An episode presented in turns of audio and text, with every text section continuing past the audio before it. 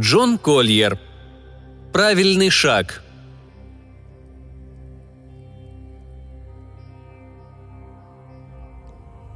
Молодой человек, до чрезвычайности бледный, вышел на середину Вестминстерского моста, взобрался на парапет. Смуглый джентльмен, лет на несколько старше его, в вечернем костюме, с алой гвоздикой в петлице, в шотландской пелеринке с моноклем в глазу и маленькой испаньолкой, словно вылепился из воздуха рядом и ухватил его за лодыжку. «Пусти ты, черт!» – запыхтел кандидат в самоубийцы, выдирая ногу и брыкаясь. «Слезайте», – сказал незнакомец. И пристраивайтесь ко мне, иначе вон тот полисмен, что направляется в нашу сторону, вас заберет.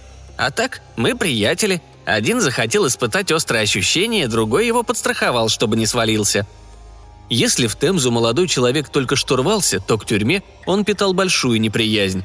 Посему он зашагал с незнакомцем в ногу и, улыбаясь, рядом уже был Бобби, сказал «Какого черта? Вам своих дурацких забот не хватает?» «Дорогой мой Филипп Вествик», – отвечал тот. «Вы и есть моя самая большая забота». «Да кто вы такой?» – раздраженно вскричал молодой человек. «Я вас знать не знаю. Как вы пронюхали мое имя?»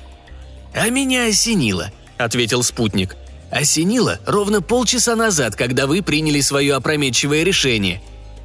«Не представляю, как это может быть», – сказал Филипп. «И не интересуюсь». «Влюбленные», – сказал спутник. «Вас ничем не удивишь. Любит, не любит, вот и весь ваш интерес». «Откуда?» – закричал бедный Филипп. «Вы знаете, что я из-за этого». «Знаю, еще много забавных вещей знаю», – ответил тот. «Как вам покажется, если я напомню, что не далее, как месяц назад, обретаясь, по-вашему, в раю, а, попросту говоря, в объятиях своей Мелисенты, вы ощутили привкус смертной тоски, увидев ее затылок, и возжелали, чтобы на ее месте оказалась брюнеточка из чайной на Бонн-стрит. И вот вы на грани самоубийства из-за того, что Мелисента бросила вас, хотя брюнеточка, и вы это знаете, никуда не девалась Бонн-стрит. Что вы на это скажете?» «Вам, наверное, не вдомек», — сказал Филипп что мужчина одно чувствует, когда девушка обнимает его, и совсем другое, когда она обнимает другого. А в остальном вы дьявольски проницательны. «Как положено», — усмехнулся тот. И тут Филипп смекнул, что угодил в попутчике к самому дьяволу. «Что вы затеваете?» – спросил он, замедляя шаг. С самым доброжелательным видом дьявол предложил ему сигарету. «Надеюсь, она без травки?» – спросил Филипп, подозрительно обнюхивая сигарету. «Помилуйте», – усмехнулся дьявол. «Неужели вы полагаете, что я стану прибегать к таким средствам, дабы прибрать вас к рукам? В моем распоряжении разум. Не угодно огня?» Он протянул средний палец, и от его подушечки сигарета сразу раскурилась. «Знаем мы, куда нас заводил ваш разум», — сказал Филипп. «У меня нет ни малейшего желания заработать себе вечное проклятие». «А что же еще вы ожидали?» — сказал дьявол. «Когда обдумывали самоубийство?» «Не вижу в этом греха», — ответил наш герой. «И щенок не видит греха в том, что растерзал хозяйскую туфлю», – парировал дьявол. «Однако его наказывают». «Ерунда все это», стоял на своем Филипп. «Что ж, следуйте за мной», — сказал дьявол и привел его в веселый базар неподалеку от Тоттенем Корт-Роуд. Порядочное число отпетых негодяев играло там в азартные игры. Другие, уткнувшись в стереоскопы, разглядывали сцены парижской ночной жизни.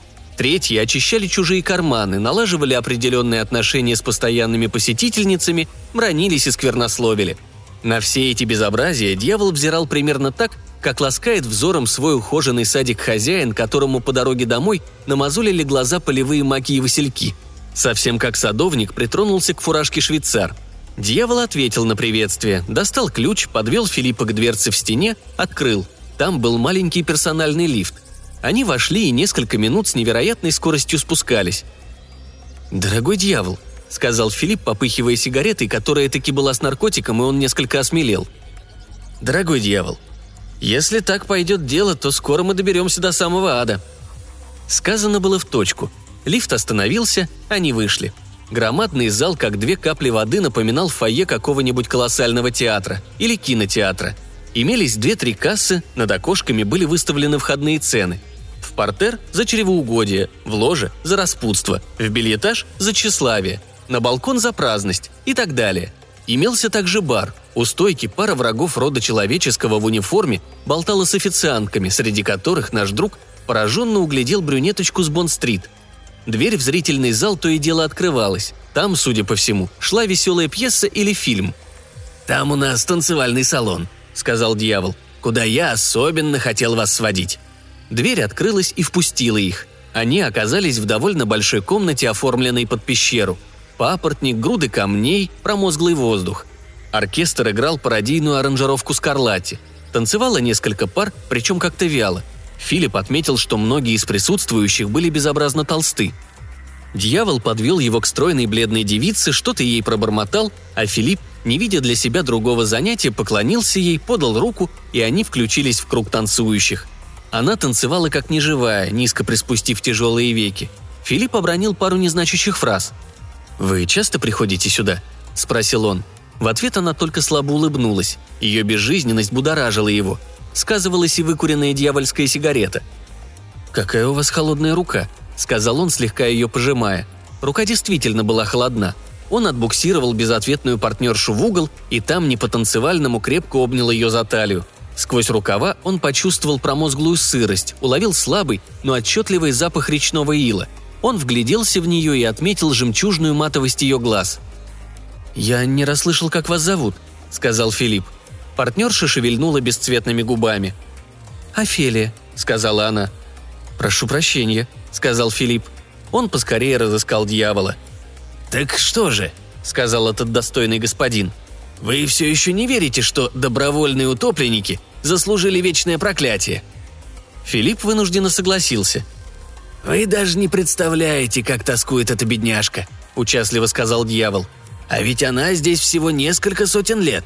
Что это в сравнении с вечностью?» «Капля. Капля в море», — сказал Филипп. «Какие у нее партнеры, сами видите», — продолжал князь тьмы.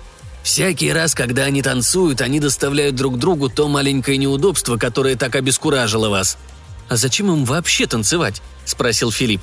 «А почему бы и нет?» – пожал плечами дьявол. «Выкурите еще сигарету». Потом он предложил пройти в его кабинет для делового разговора. «Итак, мой дорогой Вествик», — сказал он, когда оба уютно устроились в креслах. «Какое же дельце мы с вами обстряпаем? Разумеется, я могу отменить все, что произошло. В этом случае вы опять окажетесь на парапете, готовый к прыжку. Словом, каким я вас застал, когда ухватил за лодыжку. Вскоре после этого вы объявитесь в танцевальном зале, который только что видели. А будете вы толстый или тонкий, это уж как распорядится водная стихия». «Сейчас ночь», — сказал Филипп. «Река течет со скоростью 4 мили в час. Меня вряд ли обнаружат. И река унесет меня в море. Да, скорее всего, я пополню ряды толстых. Что меня особенно поразило в них, это отсутствие либидо или сексапильности, если вы знаете эти слова». «Приходилось слышать», — улыбнулся дьявол. «Возьмите сигарету». «Спасибо, не хочу», — сказал Филипп. «Какую же альтернативу вы предлагаете?» «Вот наш типовой договор», — сказал дьявол. «Возьмите, возьмите сигарету. Смотрите. Баснословное богатство. Еще 50 лет жизни. Елена Троянская. Э, это, впрочем, старый пункт. Пусть будет мисс...» Он назвал имя восхитительной кинозвезды. «Ну, конечно», — сказал Филипп. «Вот и оговорочка насчет моей души. Это существенно?» «Это обычно», — сказал дьявол. «Не нам это менять. Вот здесь подпишитесь». «Не знаю», — сказал Филипп. «Наверное, я не буду подписывать». «Что?» — вскричал дьявол. Наш герой поджал губы. «Я не хочу оказывать на вас давление, мой дорогой Вествик», — сказал дьявол. «Но точно ли вы уяснили разницу? Явиться сюда завтра добровольным утопленником или появиться здесь, причем через 50 упоительных лет, в качестве нашего служащего? Вы видели наших служащих? Это они беседовали с брюнеточкой у стойки. Прелестная девушка». «Все равно», — сказал Филипп. «Наверное, я не буду подписывать. А за хлопот спасибо». «Хорошо», — сказал дьявол. «Отправляйтесь назад». Все оборвалось в Филиппе, словно он ракетой взмыл ввысь. Но он сохранил присутствие духа, устоял на ногах, оказавшись на парапете, и шагнул в правильную сторону –